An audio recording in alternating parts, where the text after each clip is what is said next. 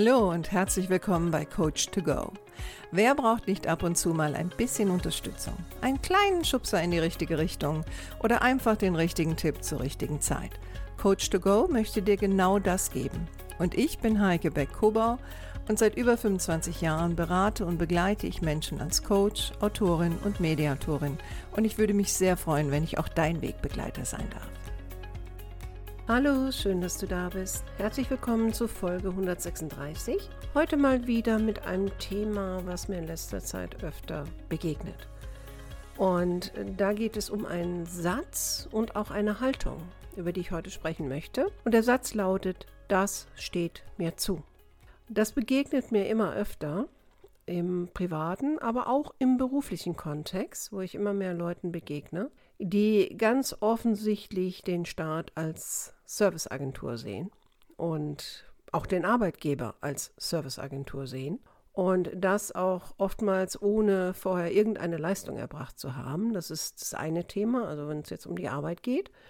Und im Privatkontext ist es so das Thema, den Staat auszunutzen, ne? also sich all das zu holen, was geht und das ohne jegliches Schuldbewusstsein. Und in vielen Fällen auch, wenn man es mal genau nimmt, auch Sozialbetrug zu betreiben.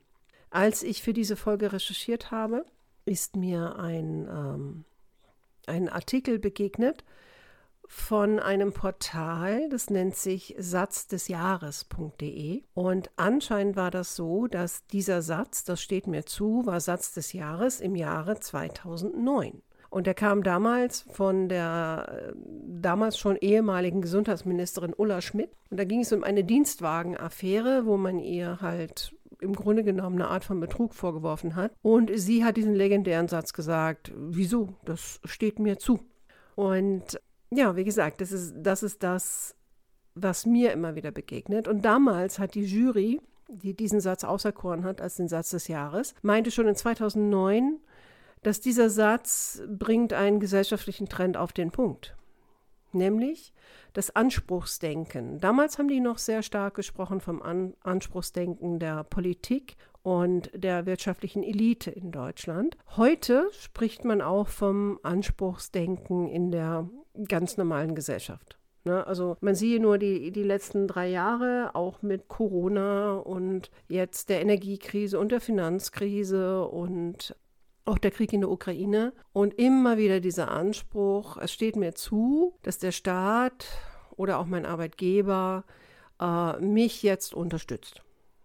Ähm, egal was drumherum passiert, mir steht das zu. Und in der Psychologie spricht man bei dieser Art von Anspruchsdenken ähm, auch von einem narzisstischen Charakterzug.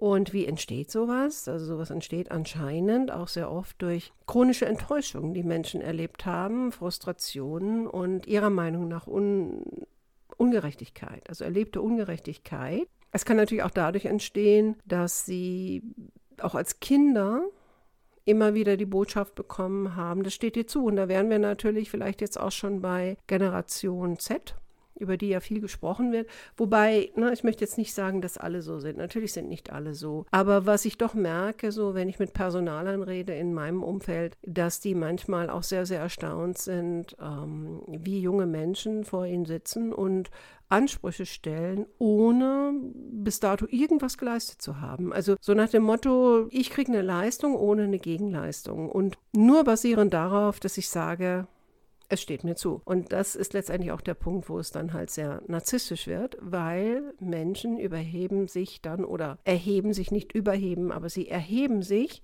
über andere. Sie sind der Meinung, sie sind was Besonderes und deswegen sollte ihnen das zustehen. Also es geht auch um eine Weltanschauung der eigenen Überlegenheit und natürlich sind da auch viele Enttäuschungen vorprogrammiert. Ne? Also jemand, der so durch die Welt geht und denkt, er oder sie ist besser als alle anderen, äh, wird natürlich da mittelfristig auch Beziehungen gefährden, weil man hält das natürlich nicht lange aus. Und wird auch mittelfristig immer mehr Enttäuschung erleben und das führt natürlich auch zu Stress. Und Psychologen sind der Meinung, dass das auch durchaus diese Isolation, die dann auch dadurch entstehen kann, durch meine eigene Überheblichkeit, kann auch durchaus zu einer Depression führen. Aber mich persönlich erschreckt das ganz oft. ähm, wenn ich, Gott sei Dank nicht so oft im privaten Umfeld, aber auch hier und da mit weitläufigen Bekannten habe ich das schon erlebt, dass man zusammensitzt und letztendlich reden die darüber, dass, ähm, ja, sie wollen den Staat betrügen, wenn man es mal genau nimmt. Äh, ne, sie wollen auf arbeitslos machen, aber planen nicht, eine Arbeit zu suchen, äh, wollen dann schauen, ob sie nicht einen Arzt finden, der sie früher in die Rente schickt, obwohl sie nicht krank sind. Und ich sitze dann oftmals da und denke dann, mein Gott, das ist doch nicht in Ordnung. Und die Argumentation ist dann sehr oft, naja gut, das machen doch alle. Und das machen ja auch Leute, die, die gar nicht hier im Land geboren sind oder jetzt, ne, dieses Anspruchsdenken, das ist natürlich auch bei nicht allen, aber doch durchaus einer adäquaten Zahl auch von Flüchtlingen ähm, existiert, so nach dem Motto, wir kommen hier hin und uns steht dann alles zu. Und das wird auch eingefordert. Also ich habe ein paar Freunde, die sind in dem Bereich tätig und die schildern mir auch immer, dass es immer wieder Beispiele gibt von äh, speziell jungen Männern, die dann aus Ländern kommen und sobald sie hier aufgeschlagen sind, geht's schon los mit den Forderungen. Und sie reden nicht jetzt über kriegstraumatisierte Menschen, sondern Menschen, die vielleicht aus Ländern geflohen sind, wo es wirtschaftlich äh, nicht so gut ist wie bei uns. Und mittlerweile wird es ja auch in diesen Ländern propagiert, komm nach Deutschland und ich glaube, da ist das Thema, da fließt Milch und Honig oder was immer die da auf ihren Portalen sehen. Aber mit dieser Idee kommen sie dann auch. Und natürlich führt es auch zu Unfrieden in der eigenen Gesellschaft, aber gleichzeitig führt es auch an der einen oder anderen Stelle zum Kopieren. Und wenn ich das so betrachte in, in meinem Arbeitskontext, äh, dann sehe ich doch, ja, auch da greift das um sich. Und was mich am meisten erschreckt, finde ich, ist, dass da überhaupt kein Unrechtsbewusstsein ist. Und natürlich habe ich mich auch schon gefragt, liegt das jetzt an meinem Alter? Ja, ich habe jetzt ein gewisses Alter, sehe ich das dann da kritischer. Und nochmal, ich möchte nicht alle junge Leute in diese Schublade stecken, weil es gibt auch genügend Menschen, die das machen, die schon älter sind. Leider befürchte ich auch, dass viele der jungen Menschen und Kinder, die auch jetzt geboren werden, dass denen auch solche Werte der Ehrlichkeit und der Rechtschaffenheit nicht zu betrügen und so weiter, dass denen oftmals das auch gar nicht mitgegeben wird. Vielleicht durch die Helikoptereltern, ich weiß es gar nicht so genau. Ne? Also wenn, wenn ein junger Mensch immer wieder die Nachricht bekommt, du bist toll, so wie du bist und dir steht alles zu und du bekommst auch alles. Und auch das erlebe ich in meinem Umfeld ganz oft, dass Kindern unglaublich viel hinterhergetragen wird. Und ähm, mit ein bisschen Gemäkel kriegen sie auch alles.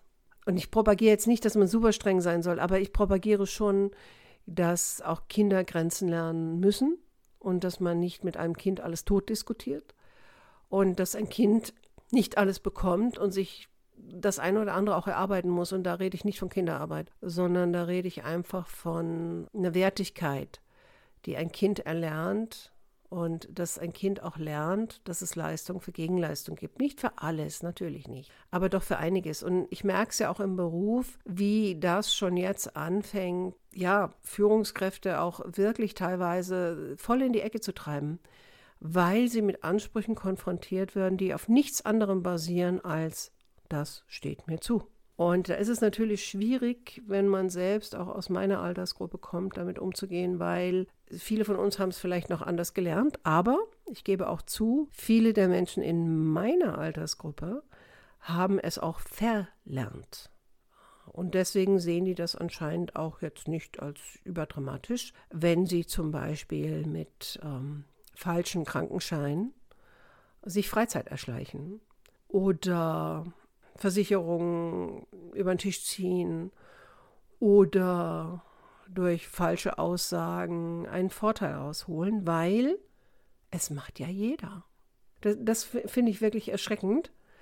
Und ich bin ja eher jemand, der, der redet Tacheles. Und wenn mir das begegnet, dann äh, sage ich auch meine Meinung dazu und merke natürlich an der einen oder anderen Stelle, dass das nicht immer ankommt. Wobei mich noch nie gestört hat, wenn etwas, was ich sage, nicht, nicht ankommt, also in Form von positiv ankommt. Aber was ich merke ist, äh, es kommt in den Synapsen nicht an. Also die Leute gucken mich an mit einem leeren Blick, so nach dem Motto, wovon redest du denn? Das ist doch normal. Und dann frage ich mich natürlich, wo soll das bitte schön hinführen, wenn der Staat als Serviceagentur gesehen wird und der Arbeitgeber als Serviceagentur gesehen wird? Ich glaube nicht, dass uns das wirklich nach vorne bringt. Und ich glaube auch, dass so gewisse alte Werte, auch wenn um einen herum viele es anders machen, dass die ganz, ganz wichtig sind, weil wir sonst in eine Richtung steuern, die empfinde ich als ungut. Aber nochmal, vielleicht auch, weil ich ein gewisses Alter erreicht habe. Da, da, bin ich mir noch gar nicht so sicher, warum mich das jetzt besonders bewegt. Aber es bewegt mich und meine guten Freunde bewegt das auch. Und gute Kunden von mir bewegt das auch. So, wo, wo führt dieser Trend hin? Dieser, dieser latente Egoismus, dieses alles aus dem Weg räumen. Und wie gesagt, das sind nicht nur die Jungen. Das ist ein Trend, finde ich, in der gesamten Gesellschaft. Und wir regen uns dann darüber auf, wenn Leute aus anderen Ländern kommen und das bei uns machen, aber wir machen es selbst und wir lassen es auch zu. Also auch das ist etwas, was ich immer mehr merke, dass überhaupt keine Grenzen mehr gezogen werden, weil man immer Angst hat, dass einem dann irgendeine Form von entweder Rassismus, Narzissmus oder irgendetwas vorgeworfen wird, ähm, dem man nicht umgehen kann. Und damit werden wir natürlich auch immer konfliktscheuer und immer weniger bereit, in die Diskussion zu gehen. Und das finde ich erschreckend. Und letztendlich, ganz ehrlich, dieses Anspruchsdenken führt auch gleichzeitig nicht dazu, dass die Leute zufriedener sind. Also schauen wir es uns doch mal an. Je mehr Wohlstand da ist und je mehr uns hinterhergetragen wird, sind die Leute dadurch leistungsbereiter? Sind sie glücklicher? Sind sie in der Lage, mit Frustration umzugehen? Also ich sehe da eher negative Seiten, aber gut, da mag ich vielleicht an der einen oder anderen Stelle auch alleine dastehen. Was ich mich gefragt habe, ist, wie, wie kann man auch solchen Menschen begegnen? Und wie kann man auch vielleicht bei sich selbst dafür sorgen, dass, dass man nicht in diese narzisstische Haltung hineinfällt und dass man vielleicht auch selbst ein gutes Vorbild ist. Und natürlich fängt es auch mit Eltern an. Also ich glaube, dass Eltern, die ihren Kindern alles hinterhertragen, die tun denen keinen Gefallen. Und die tun auch der Gesellschaft keinen Gefallen. Es fängt letztendlich mit einer Haltung an. Auf der einen Seite behaupten wir, wir sind ein sozialer Staat, missinterpretieren vielleicht aber auch äh, sozialer Staat damit, dass jeder darf alles. Und es gibt keine Grenzen. Und der Staat muss für alles da sein. Und das geht natürlich nur, solange unser Staat einigermaßen Wohlstand hat. Aber letztendlich werden damit nicht auch unmündige Bürger erzogen und wird damit auch nicht Tür und Tor geöffnet für Ausnutzen. Also finde ich schon. Also für mich wäre so der erste Punkt, mal die eigene Haltung zu überprüfen und die eigenen Gedanken zu überprüfen und sich auch mal zu fragen, wenn du den Gedanken hast, ich bin besser als alle anderen und mir steht alles zu, vielleicht auch mal dich zu fragen, sind deine Ansprüche wirklich gut für dich und auch für andere und für deine Kinder? Also was, was gibt man in die Gesellschaft hinein? Ich glaube, dass ein weiterer Weg, auch mal wegzukommen von diesem egoistischen Narzissmus, äh, ohne das, den krankhaften Narzissmus zu meinen, ist einfach mehr Dankbarkeit an den Tag zu legen. Auch mehr dankbar dafür zu sein, was, was wir haben und nicht immer noch mehr zu streben. Mehr bringt uns auch in Teufels Küche. Und es hilft uns auch nicht bei solchen Sachen wie äh, Klimaschutz oder Umweltbewusstsein. Da, da ist mehr nicht besser, da ist weniger mehr. Und statt ewig Erwartungen zu haben, mal auf ein paar Ziele zu fokussieren und sich in diese Richtung hinzuarbeiten und nicht einfach zu erwarten, dass einem alles auf dem Tablett präsentiert wird. Und ich glaube, dass auch in der Arbeitswelt wir an den Punkt kommen müssen, wo wir bei Jüngeren, wenn die dann dieses Verhalten an den Tag legen, äh, vielleicht auch ein bisschen nacherziehen müssen. Das bleibt nicht aus. Und wo wir bei Älteren auch in den Diskurs gehen müssen und sagen müssen, hey, es reicht. Na? Und du bist nicht besser als alle anderen. Und auch wenn es da draußen Leute gibt, ähm, die immer ihren eigenen Vorteil sehen, ist das noch lange keine Entschuldigung, das auch so zu tun, weil ich glaube, dass das unsere Gesellschaft äh, in eine Spirale bringt, die ist nicht positiv.